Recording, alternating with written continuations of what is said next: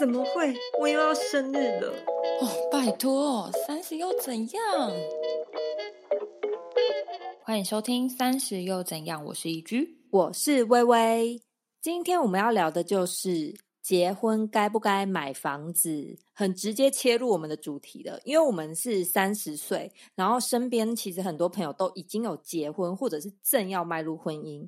那买不买房这个议题呢，在他们身上就很容易看得到。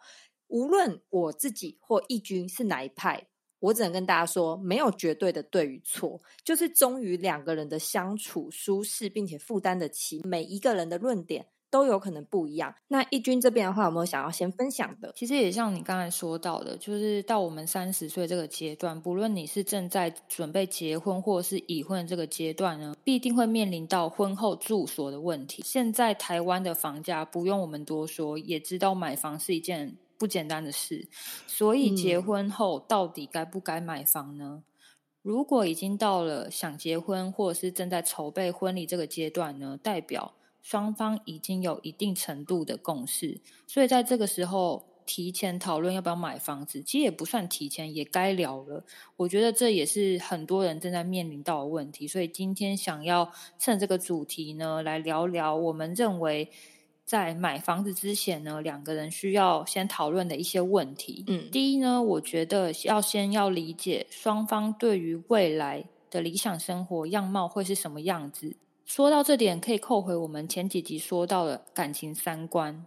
对，有一些还蛮切合这一件事情的，因为毕竟买房子是一件很重要的事情嘛。因为买房子的成本真的是对于我们这样的普罗大众来说，至少是二十年以上的血汗钱。二十年算少了吧？对对，三十年现在几乎都是这三十年的贷款。对啊，还没有说到头期款嘞。对啊，所以如果说两个人对于生活品质的追求是，嗯，三个月可能要出国一次度假，那每个周末。可能去逛逛商场啊，看一下电影，让自己休息一下。那每天可能起床要喝一杯星巴克。其实喜欢这样的生活，没有什么对跟错，就只是每个人想要的生活样态不太一样而已。那如果你想要的这样的生活，也是你男朋友或是你女朋友想要的，那我觉得很好。你们很快的就已经完成了第一步的共识，那接下来事情就是要一起规划你们婚后每个月的支出，也先不要就是把这件事情想得很沉重，你先简单的列下你们每一个月大概的食衣住行娱乐下去做一些规划分配，比如说，呃，你们两个人的月薪各是四万好了，那加起来就是八万，那像。以前面的举例来说，我们每天如果一杯星巴克算一百五好了，中餐晚餐算豪华一点好了三百。如果都外食的话，那周末如果就是电影加逛街。嗯，每个周末算一千，那一个月下来，我这样算过，真的快要两万块。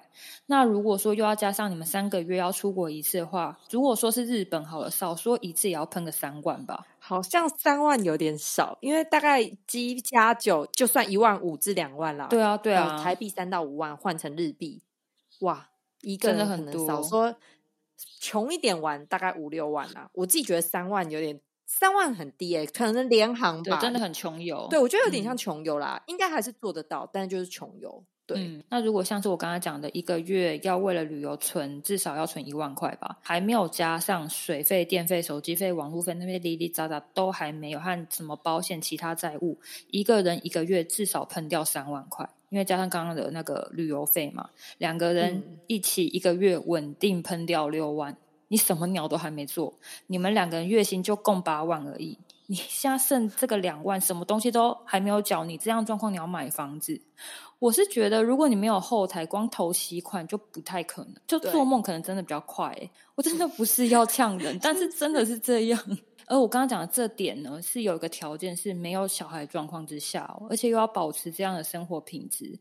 如果真的是这样的话呢？你们真的没有要生小孩的话，我建议直接租房子是最快的，也是最好的。呃，虽然说可以的话，大家都想要拥有自己名下的房子啊，对。但最重要的事情是要回归于双方都想要的生活。因为如果你换个角度来想，租房其实没有那么糟糕。像现在房子少说一间，我算一千五百万好了，扣掉头期款两成三百万，还有一千两百万。如果用二十年来还的话，每个月固定还款五万块，而房子它也会折旧。那你在住在这里面的过程中，你也要维修啊，然后大大小小问题啊。之后如果你住到对，还没有算装潢费，对对对，那些都还没算。你如果住到之后想要换房子，还会有脱手的问题。那如果你是租房子的话，你租到宁了，你很快就可以搬走。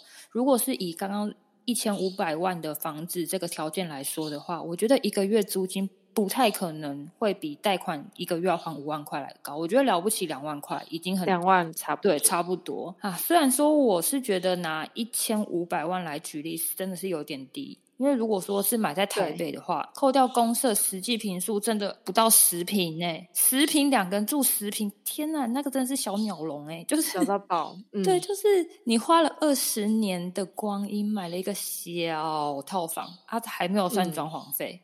什么鸟都还没算，对啊。不过呢，每个人能承受的金钱压力不太一样，所以就是在取得彼此未来的这些理想生活的样态之后呢，还要进行多方面的评估。就比如说，OK，那我们都已经确定，我们就是要这样子，然后我们就要贷款一千两百万。再来呢，双方就要看看自己手头上的资金是否足够付头期款啊，有没有长辈帮忙啊，或是两个人月薪扣除之后呢？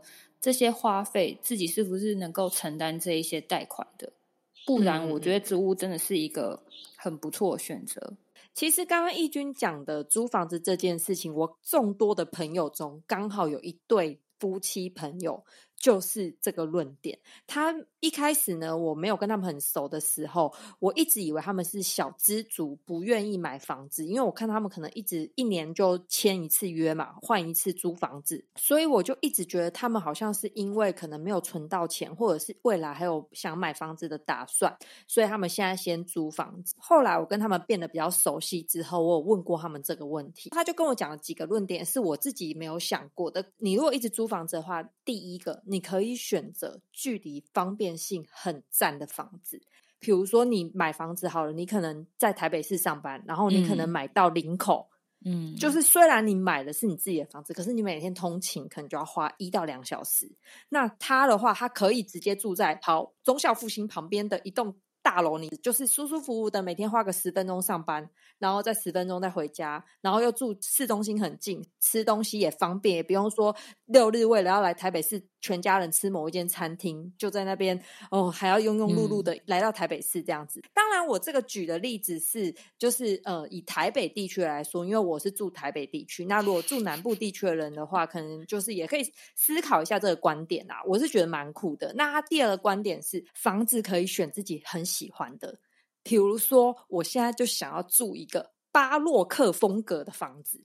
我就去找人家已经装潢好，然后巴洛克风格有夜景的房子。我每天找我朋友来开趴，我也才两万五而已。就是你一年换一次你自己想要的风格，你下一年想换无印风，下一年想换北欧风。对，他说你都不用花自己的钱，你还可以想，我今天想住楼中楼，我就住楼中楼；我明天想住透天，我就租一个透天；我想租一个小套房，我就租一个小套房；我想住三房两厅、两房一厅，随便你选。呃，他自己认为，其实租房子的观点是自由度很高，这是他的观点，也是跟大家分享一下这个观点。就在刚刚微微在讲这个论点的时候，我按了一下我手上的计算机。如果是呃以租房子来讲，一个月房租两万块的话，一年呢就十二个月。然后如果你就是都是租嗯这两万块的房租，然后住了五十年，你就是缴了。一千两百万的房租，但是你可以每年，或是你定期，或是一直一直这样子换你想要的房子，一旧你就可以换诶，超赞的！就这样一千两百万，其实这个观点我之前有听过，然后我也觉得这样蛮棒的。但是我自己有有一个就是有点严重的心态，还是会觉得说我会想要留房子给小孩。对对对，我会有这样的想法，这真的是每个人的想法不太一样。但我真的觉得，真的是以租房子为考量的话，你以现在台湾的房价来说，你真的这样子房租下去算，你差不多哎，真的是钱差不多，可能还更省。对啊，你看你现在三十岁，然后你说刚刚那个一千两百万嘛，我我可以住到八十岁。虽然有可能之后通货膨胀，但是你整个这样算下来，真的有好的一面。想一下，想一下，对啊，真的是我们真的不是叫大家一定要一直租房子，但是只是有人提出这个点，觉得蛮酷的。对啊，好，我们聊完第一点，那来聊聊第二点。第二点就是，如果你真的要买下去这个房子，而这个房子的地点都是两个人可以接受的地区，嗯，比如说呢，现在有两个选项，一个是台北，一个是桃园。那如果女生是桃园人，习惯桃园的生活环境。也喜欢安静的这种透天的住宅。男生是台北人，习惯台北的生活，还有丰富的交通资源啊。因为你看嘛，像捷运啊、公车，到处哪里都可以到。但是在桃园的生活呢，他也是可以接受的。那桃园就会是比较理想的居住地点。对，就是我觉得如果有一方 care 的话，那。就是比较听从、比较 care 那一方，我觉得比较不会吵架。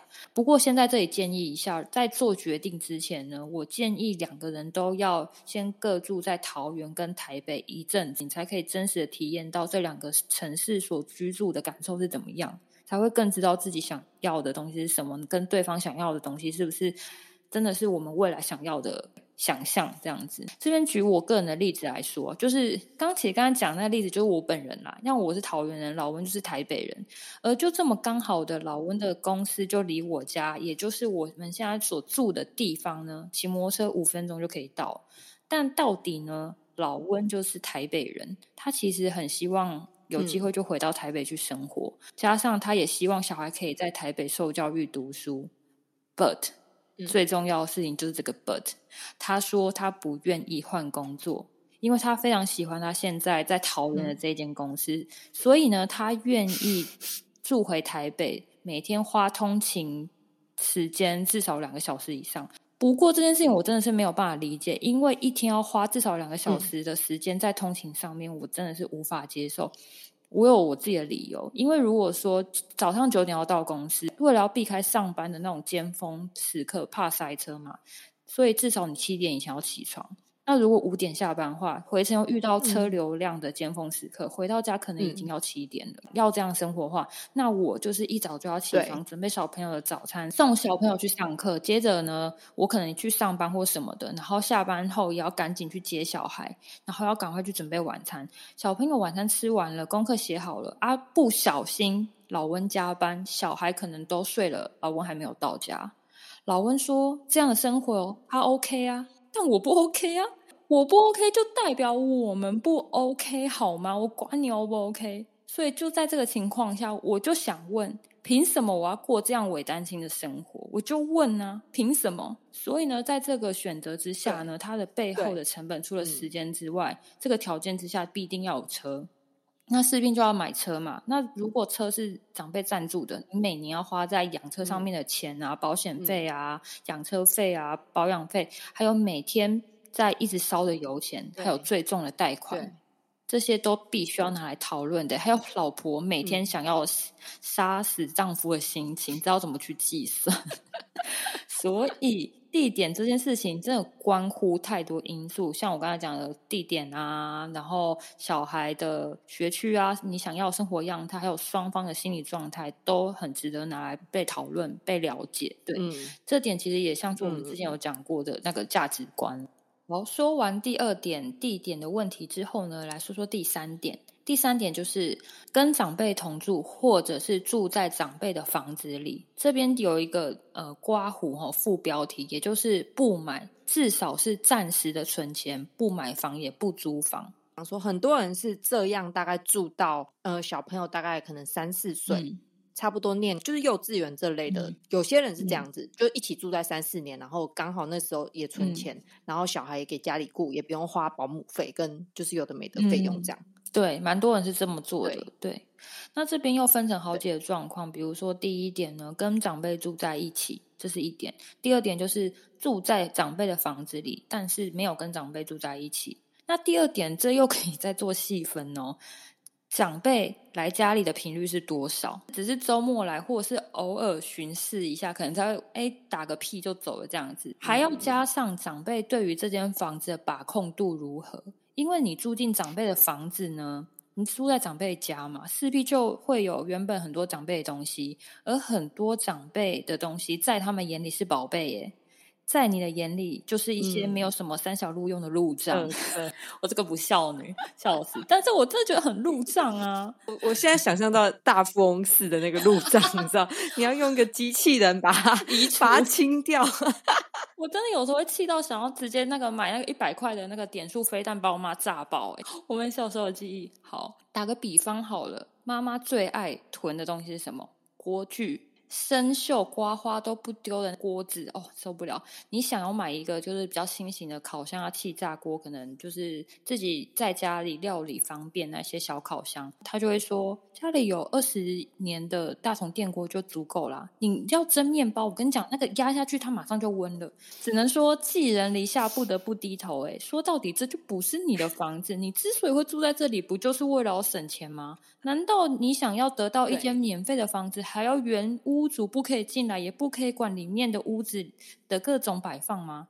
说到这里，我真的可以理解其中滋味，因为我本人就是住在我的娘家里。那我目前是没有跟我爸妈同住，可是我妈妈真是每天会来煮中餐跟晚餐。她差不多每天早上的十点早上就会来报道。然后一路待待到七点，这样回家这样子，我可以理解我妈妈每天来我住的地方，每天早上买菜煮菜，她有她的辛苦。她其实到底我没有很喜欢每天都吃家里的东西。这一集赶快放出去，就是放很大声，早上开蓝牙喇叭放出来，我妈会气死。其实就是我跟我妈的生活习惯真的太不一样。我妈做事就是比较大手大脚，像她如果要煮东西，她会把厨房的地板啊搞得很多黑脚印啊、污渍啊，然后什么锅子、洗菜篮、买完的菜要直接丢地板啊。厨房就真的空间很小，所以我每次看到都会觉得很阿杂。但她收纳的方式我也真的很没有办法理解，就是。当他要收东西的时候呢，不管三七二十一，不分类不归类，一律塞抽屉。每次找东西就像是在当矿工，挖不到就再买，造成家里一样东西一买再买，东西一大堆，累积一大堆的塑胶袋就当宝贝，总觉得有一天用得到。光个厨房，我真的每天就快中风哎！我每天收我妈生活过的痕迹，我边收边吐血，边收边内伤。我真的是无语，我真的是跟他沟通了几年，没有，嗯，好算了，不要再讲了，对，直接开抱怨大会。好，反正总言之呢，就是光一个厨房生活习惯就可以差这么多，何况还没有说到在一个屋檐下长辈和自己对于小孩的教育问题，更何况这是我的亲爸亲妈，哎，我都快被气疯。那如果我是跟我公婆住在一起？到底是我公婆想要先投胎，还是我想先投胎？这不好说，真的会气疯哎。所以，如果真的有一个长辈呢，他给你一间房子住，他不常来，也不太过问房子内部的事情，也尊重你在这个房子里面的生活习惯啊，那我真的是恭喜你哎，幸运到中乐透哎，真的超赞的。所以呢。我以我这一个 每日每夜都在内伤中风的过来人，诚心诚意的建议，如果不是这一类的朋友来说呢，请不要把住在长辈家这个选项当做唯一的选择。你要把这个选项作为下一个居住地的跳板，只是你人生中的过渡期。无论长辈好不好相处，至少他事出善意让你住在这边，他也提供了一个可以储存金钱的一种方式。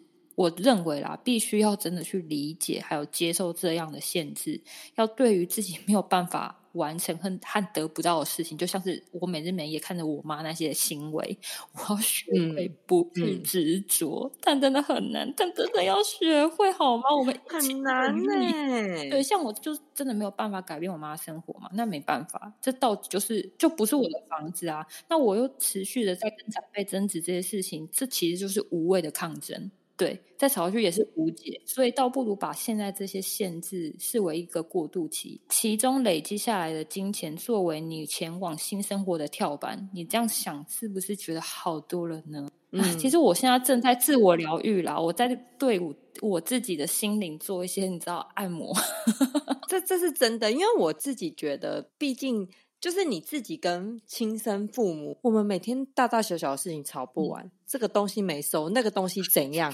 哎，我们是二十四小时住一起，还好我有上班八小时，不然我真的跟他们那个疫情期间，我二十四小时在一起，哎，三餐问候，十二点准时打开门说吃饭，哎，那个中餐。嗯呃，那个呃，晚餐，然后什么什么，就是，然后在外面时不时电视声又开很大声，因为我们家是公寓，就是只有只有一层，不是那种好多层。反正我自己觉得，你跟亲生父母住在一起都有这么多的摩擦了，何况是对方的父母？如果每天见面看到的都会是缺点，但偶尔见面看到的都会是优点哦。所以我个人觉得，绝对相信距离产生美，我绝对相信这件事情。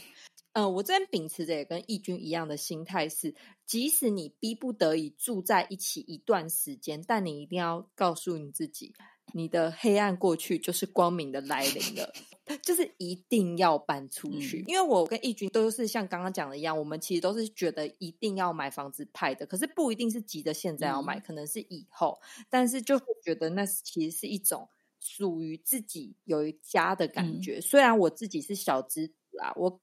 总是给自己一个梦，所以说呢，结婚到底要不要买房子？当然，以现实面考量，就像我们刚刚讲的一样，双方的经济层面啊，以及心灵接受的层面，其实只要双方有共识，相处的好，这一切都可以迎刃而解。